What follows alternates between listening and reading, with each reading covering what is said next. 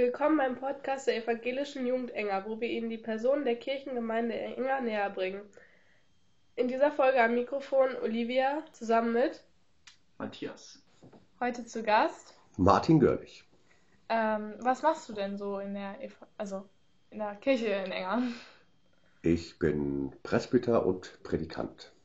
Und wie lange bist du schon Presbyter?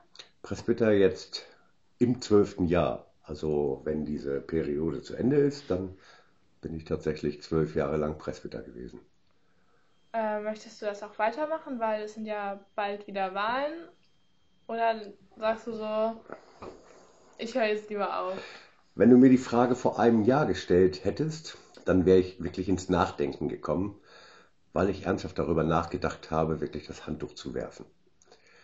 Da du mir die Frage dieses Jahr stellst, kann ich das eindeutig mit Ja beantworten, dass ich das weitermachen werde, sofern ich gewählt werde. Ja, also macht dir das Spaß? Ja, ja. Und was macht man da so?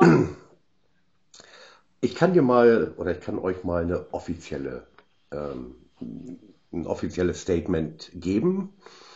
Was macht ein Presbyterium? Die Kirchengemeinde wird vom Presbyterium geleitet. Dies geschieht in gemeinsamer Verantwortung von Pfarrerinnen und Pfarrern und den Presbyterinnen und Presbytern. Hm. Was haben die zu tun? Sie wacht, also das Presbyterium wacht darüber, dass in der Gemeinde das Evangelium rein und lauter verkündigt wird und die Sakramente richtig verwaltet werden. Das ist so eine ganz wichtige Funktion. Es könnte ja mal ein Gastpfarrer hier sein oder auch ein Pfarrer, der äh, tatsächlich ortsansässig auch ist und er erzählt irgendeinen Blödsinn von der Kanzel. Wenn man sich diese Situation vorstellen würde, das darf einfach nicht passieren. Und darüber wachen zum Beispiel auch die Presbyter. Außerdem wirken wir bei der Pfarrwahl mit. Hm, bei mir, ich habe schon zwei Pfarrwahlen als Leiter durchgeführt. Also ähm, ich habe nicht nur mitgewirkt, sondern ich habe das Ganze auch noch organisiert. Wir sind für die Konfirmandenarbeit verantwortlich. Wir beschließen darüber, wer zum heiligen Abendmahl zugelassen wird. Aber wir machen auch so Sachen, dass wir Kontakt zur Diakonie aufrechterhalten, zu den Kindergärten. Ganz wichtig, es geht immer, immer und überall um Geld.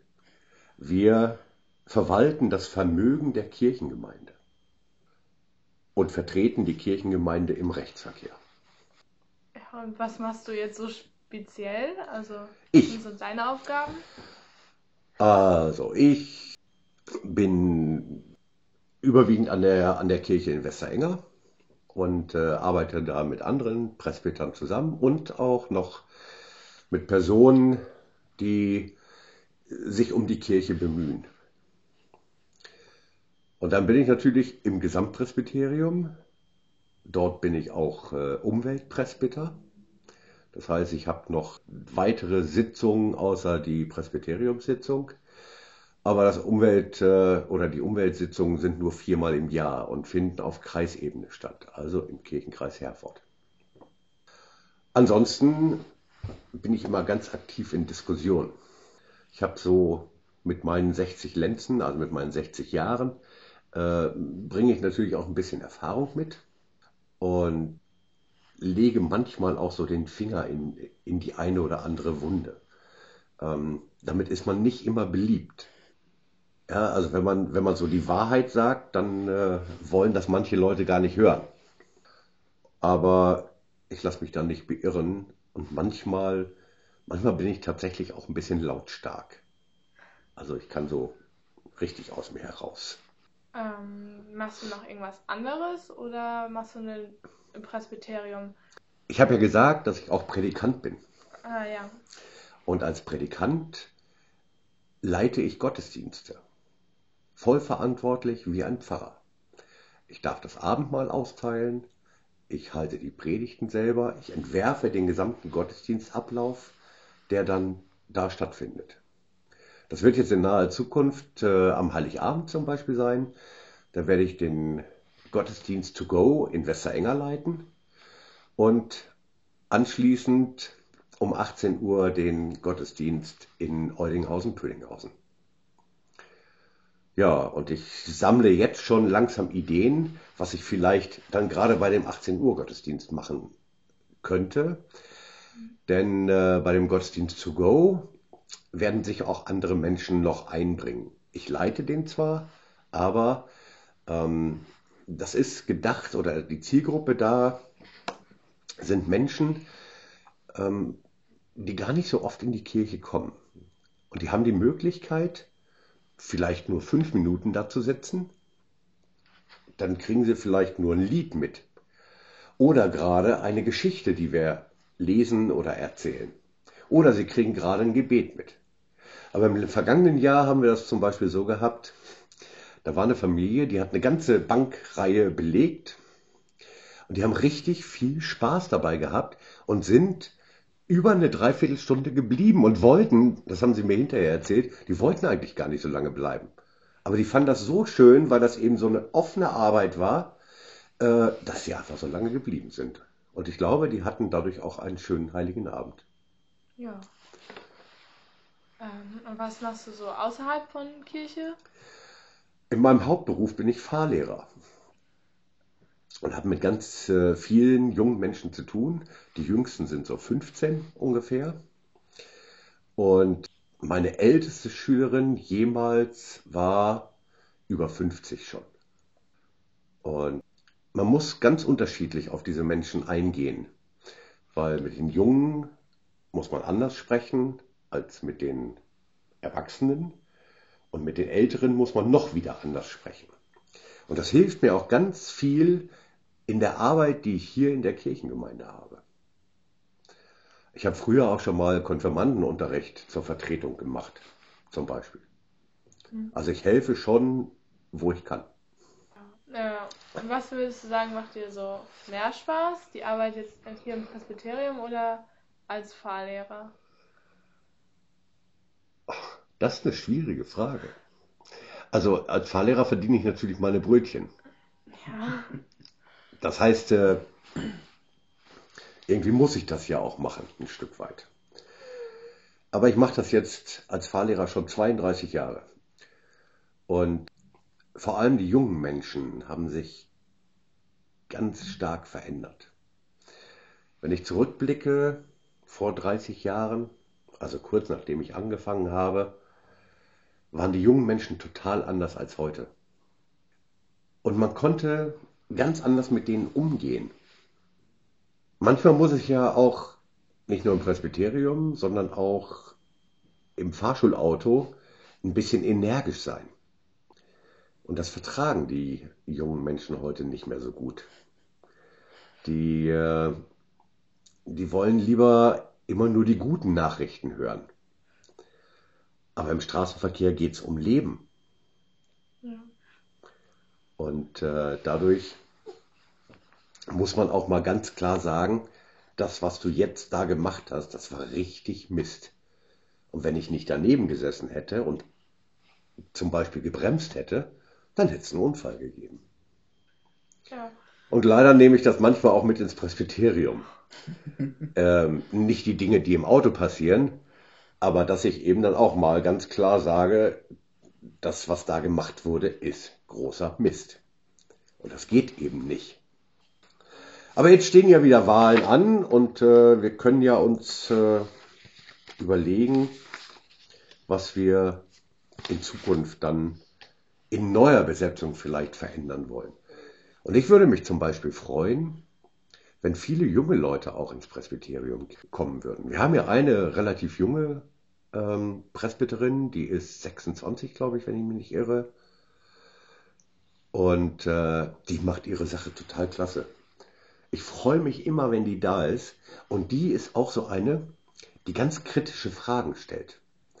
Manchmal einfach nur, um das, äh, um den Durchblick zu haben, also um das zu verstehen.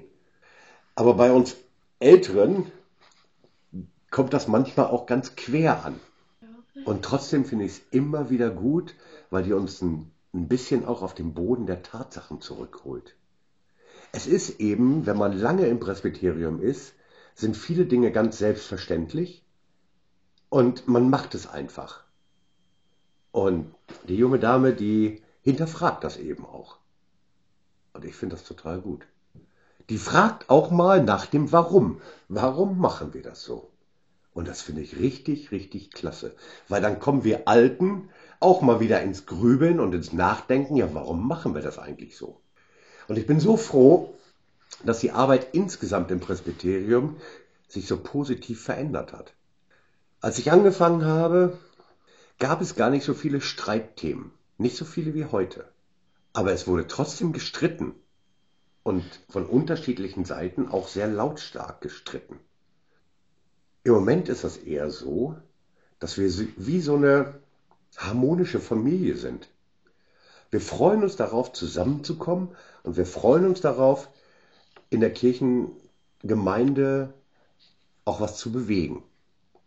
Wir freuen uns darüber, zum Beispiel, dass wir jetzt zwei neue Pfarrerinnen kriegen.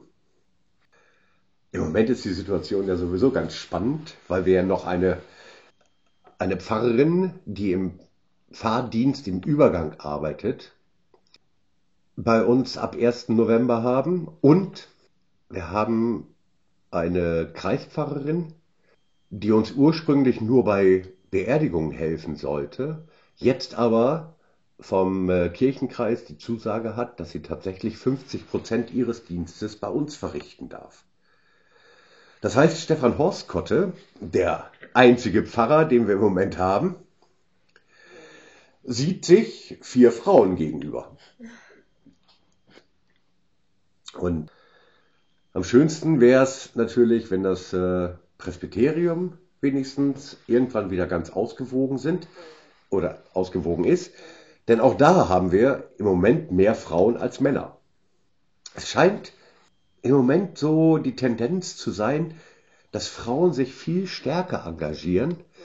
Wir sehen das ja auch in der Politik. Da werden Frauen immer präsenter. Wir wollen jetzt nicht auf irgendwelche positiven oder negativen Beispiele da abheben, die da in der einen oder anderen Partei gerade so passieren. Aber früher war Politik eine reine Männerdomäne. Das Pfarramt war eine reine Männerdomäne. Schön wäre es natürlich, wenn wir wirklich wieder das Presbyterium vollkriegen würden. Wenn ich mich jetzt nicht verrechnet habe, wären das 21 Presbyter plus die Pfarrer dazu. Und wie viel seid ihr jetzt? Im Moment sind wir, glaube ich, 16 Presbyter. Nee, stimmt nicht. Einige haben gefehlt. Es sind 19. Genau. Es sind neu, also es fehlen zwei. Ich weiß aber schon von einigen Presbytern oder Presbyterinnen, dass sie sich nicht zur Wiederwahl stellen. Die werden also aufhören. Also müssen diese Stellen auch noch zusätzlich besetzt werden. Aber gibt es denn auch neue, die sich aufstellen wollen? Im Moment weiß ich es noch nicht. Seit gestern können ja Wahlvorschläge bei uns eingehen. Und natürlich sind wir Presbyter auch alle sehr bemüht, neue Presbyter zu gewinnen. Aber das ist manchmal nicht so einfach. Denn äh, das ist ja schon auch eine verpflichtende Arbeit. Das heißt, wenn man so ein Amt annimmt, muss man auch was dafür tun. Wir haben monatlich Presbyteriumssitzung. Wir haben alle zwei Monate zusätzlich innerhalb der Bezirke eine Sitzung. Und wenn man darüber hinaus noch andere Ämter innerhalb des Presbyteriums hat, so wie ich Umweltpresbyter zu sein, habe ich eben wenigstens übers Jahr nochmal vier Sitzungen mehr. Ich glaube, da haben einige dann nicht so die Motivation. Ja, wir reden von 22 Sitzungen jetzt, ja. die ich alleine habe. Mhm. Und wenn jemand im Friedhofsausschuss zum Beispiel ist, dann hat er noch mehr Sitzungen. Dann kommt aber dazu, dass wir bei uns ganz häufig Presbyter einsetzen für Lesungen in Gottesdiensten. Presbyter sollten sich sowieso häufiger mal in Gottesdiensten blicken lassen. Also nicht nur zu Ostern und Weihnachten, ähm, sondern vielleicht so mindestens einmal im Monat. Das wäre schon ganz nett. Denn wir sollen präsent sein für die Kirchengemeinde. Und wir haben das an ganz vielen Stellen so gelöst, dass wir eben sagen, okay, jeder ist reihum mal dran, Lesungen in den Gottesdiensten auch zu halten. Es gibt ja in fast allen Gottesdiensten zwei Lesungen bei uns. Die eine ist aus dem Alten Testament oder aus den Briefen, vor allem die Briefe des Paulus. Und die andere Lesung ist in aller Regel das Evangelium. Und die haben einen ganz festen Bestandteil oder sind ein fester Bestandteil der, der Gottesdienste und finden immer zu einem ganz bestimmten Zeitpunkt statt. Und da sind wir Presbyter eben angehalten, diese Lesung dann auch durchzuführen. Das bedingt, dass man sich das vielleicht zu Hause schon mal einmal anguckt, dass man das schon mal gelesen hat. Denn manchmal gibt es auch ganz schwierige Worte in der, in der Bibel. Städte zum Beispiel, solche Städte wie Pamphrygien. Das musste ich mehrfach üben, bevor ich das fehlerfrei sagen konnte. Aber es funktioniert. Mittlerweile wenigstens. Naja, und bei uns in Westerengel ist es dann auch noch so, dass wir gemeinsam mit dem Pfarrer die Fürbitten lesen. Die hat der Pfarrer vorher entworfen und äh, wir kriegen dann so einen Zettel und dann stehen wir eben vorne mit. Beim Abendmahl helfen die Presbyter bei der Austeilung. Das heißt, sie geben entweder die Oblate, also die Hostie, oder den Kelch mit dem Traubensaft. Und äh, ja, mit der Zeit wird man ganz geübt darin. Also das äh, am Anfang weiß man noch gar nicht so genau, was muss ich eigentlich jetzt machen und was muss ich dazu sagen und äh, aber das gibt sich ganz schnell. Ja, da wird man von den alten Presbytern wie mich wird man an die Hand genommen und dann wird einem gezeigt, was man macht und dann klappt das auch hinterher super gut. Das ist ja auch alles dann freiwillig und ich glaube da ist es schon schwierig, dann jemanden zu finden. Naja, aber das ist ja bei allen Ehrenämtern so. Ja. Wenn jemand im Sportverein aktiv ist, da Kassenwart ist oder Vorstandsvorsitzender ist oder Trainer ist, überleg mal, die ganzen ehrenamtlichen Trainer, die in irgendwelchen Vereinen sind, die stehen jede Woche auf der Matte. Die sind jede Woche da und leisten einen Dienst unentgeltlich. Häufig bringen die sogar Geld mit, ich weiß, mein Vater zum Beispiel, der war ganz lange in einem Verein in Südniedersachsen, nicht nur im Vorstand, sondern er war auch äh, für die Kinderarbeit mit zuständig. Und er ist ganz oft mit den Kindern dann auch zu den äh, Spielen, die auswärts waren, selber gefahren. Vielleicht nicht jede Woche, aber schon sehr oft. Ehrenamt ist in Deutschland ziemlich wichtig. Sonst wird die Arbeit nicht geschafft.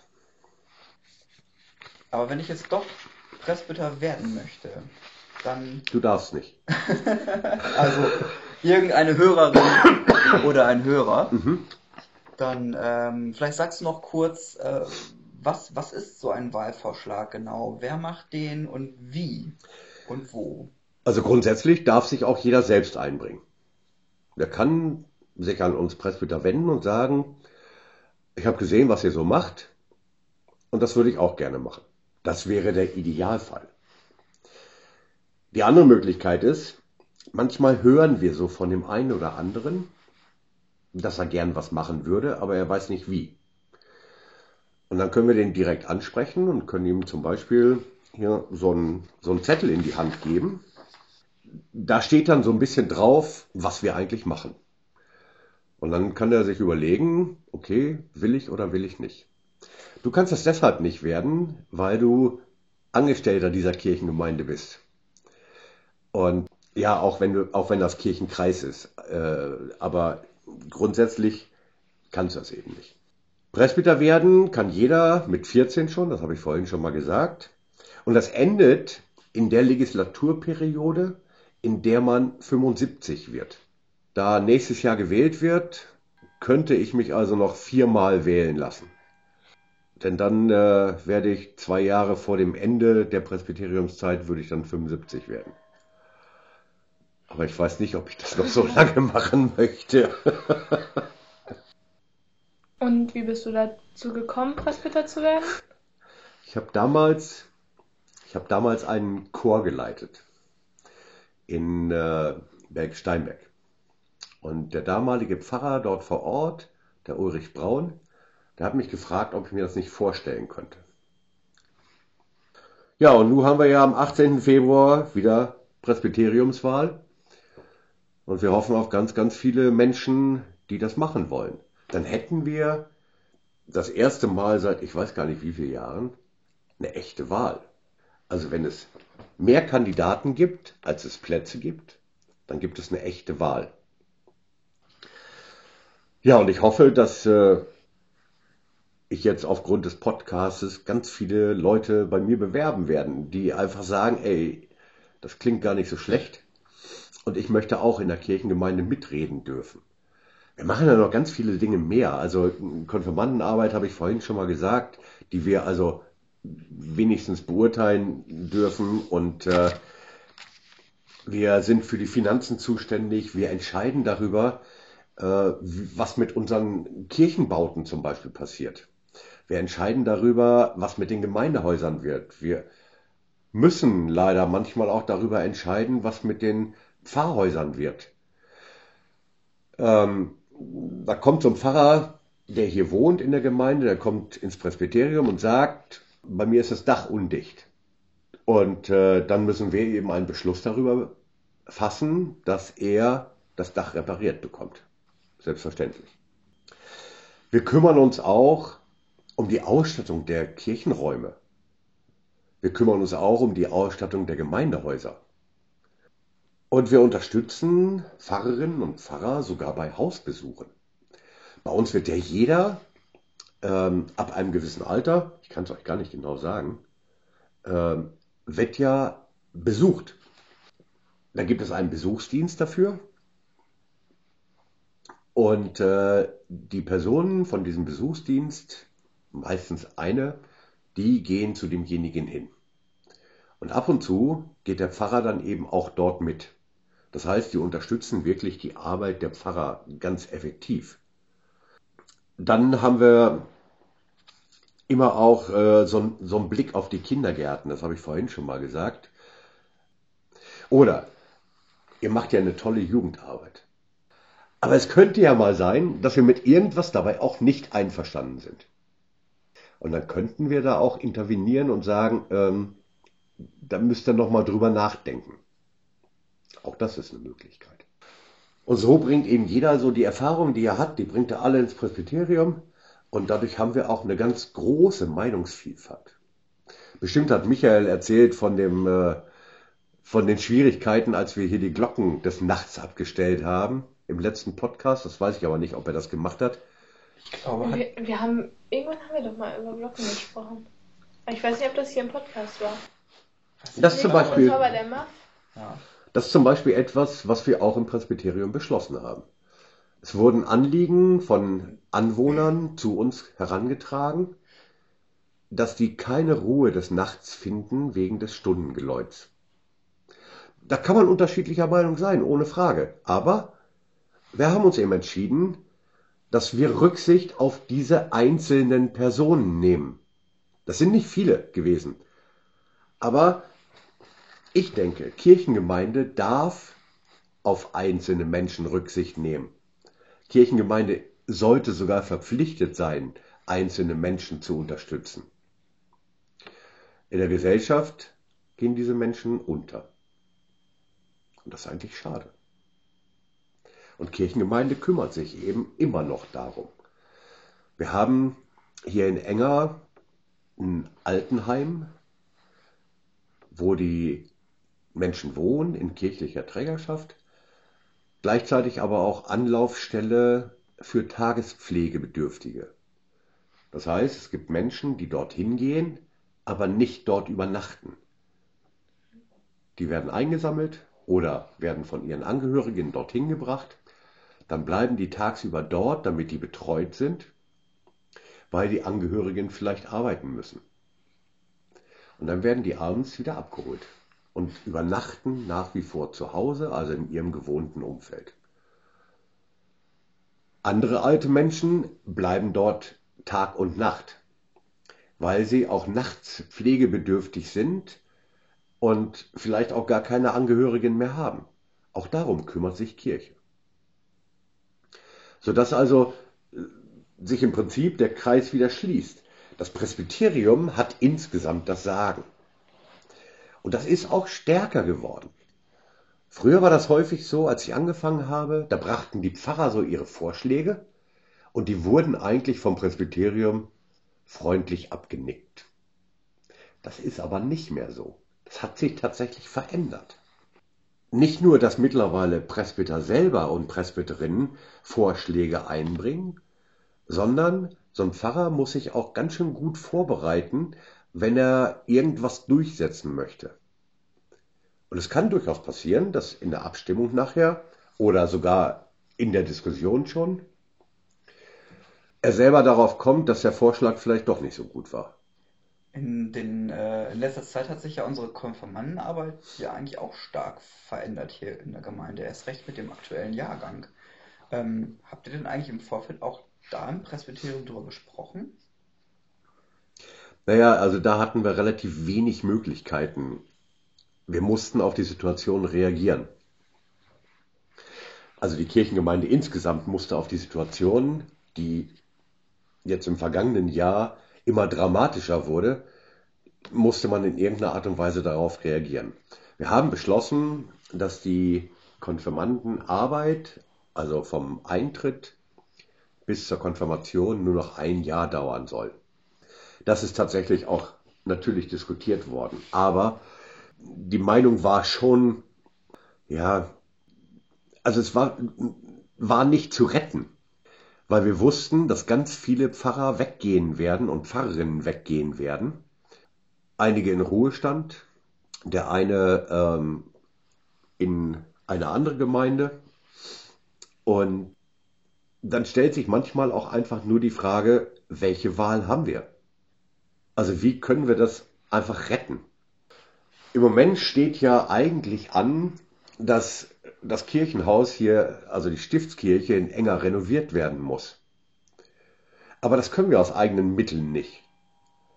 Nach jetzigem Kostenvoranschlag liegt die Renovierung ungefähr bei 1,8 Millionen Euro. Oh, das ist viel. Und wahrscheinlich werden wir damit nicht auskommen, weil die Preise für Baumaterial sich in der nächsten Zeit möglicherweise noch weiter erhöhen werden. Vielleicht werden sich auch die Stundenlöhne für die Arbeitnehmer weiter erhöhen. Das heißt, vielleicht landen wir irgendwann bei 2,5 Millionen. Und das ist natürlich für eine Kirchengemeinde unserer Größe. Wir haben zurzeit ungefähr 9500 Gemeindemitglieder.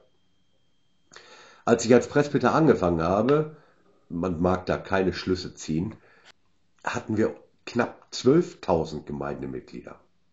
Das heißt, vor zwölf Jahren ist der Mitgliederbestand um zweieinhalbtausend Mitglieder gesunken.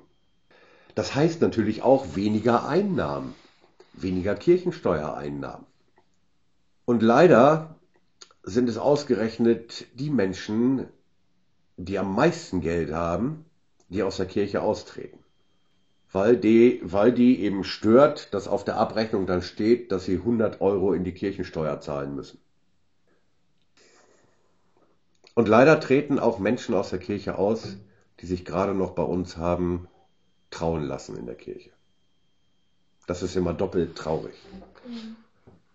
Für uns, aber eigentlich auch für diese Menschen, weil sie den Sinn von Jesus Christus und weil sie den Sinn von Kirche nicht verstanden haben. Äh, bis wann können sich denn also Leute bei dir zum Beispiel melden, um dann jetzt sich, äh, um dann neuer Presbyter zu werden? Da muss ich in den Kalender gucken. Nämlich, wann der Wahlvorschlag oder wann die Wahlvorschläge geschlossen werden. Wenn ich das jetzt auf die Schnelle richtig lese, ist das der 21. Januar. Ach, so lange kann man sich noch bewerben? Nee, es muss früher sein. Oh, denn das findet bereits vor Weihnachten statt. Also vor dem vierten Advent müssen nämlich die Wahlvorschläge geprüft werden und es muss ein Wahlvorschlag erstellt werden. Genau, und das schließt am 22. Dezember. Denn ab dem 27. Dezember müssen die Wahlverzeichnisse bereits gedruckt werden. Hm. Da habe ich gerade, ja, und dann läuft eine Beschwerdefrist anschließend, weil diese Wahllisten sind natürlich öffentlich. Dann läuft die Beschwerdefrist. Dann gibt es möglicherweise ein, eine Beschwerdeprüfung durch den äh, KSV, also durch, durch äh, die Verwaltung in, in Herford, also durch den, den Kreis, durch den Kirchenkreis. Und dann endet die Beschwerdefrist nämlich schon am 28. Januar beziehungsweise am 2. Februar. Also je nachdem, ob das durch den KSV noch begutachtet werden muss oder eben nicht. Und ab dem 4. Februar gibt es bereits Briefwahlunterlagen. Also muss das natürlich vorher alles fertig sein. Ja, ähm, dann danke, dass du da warst. Ja, ich komme gerne mal wieder. Vielleicht mal mit einem anderen Thema, was nicht so trocken ist. Vielen Dank, dass ich hier sein durfte.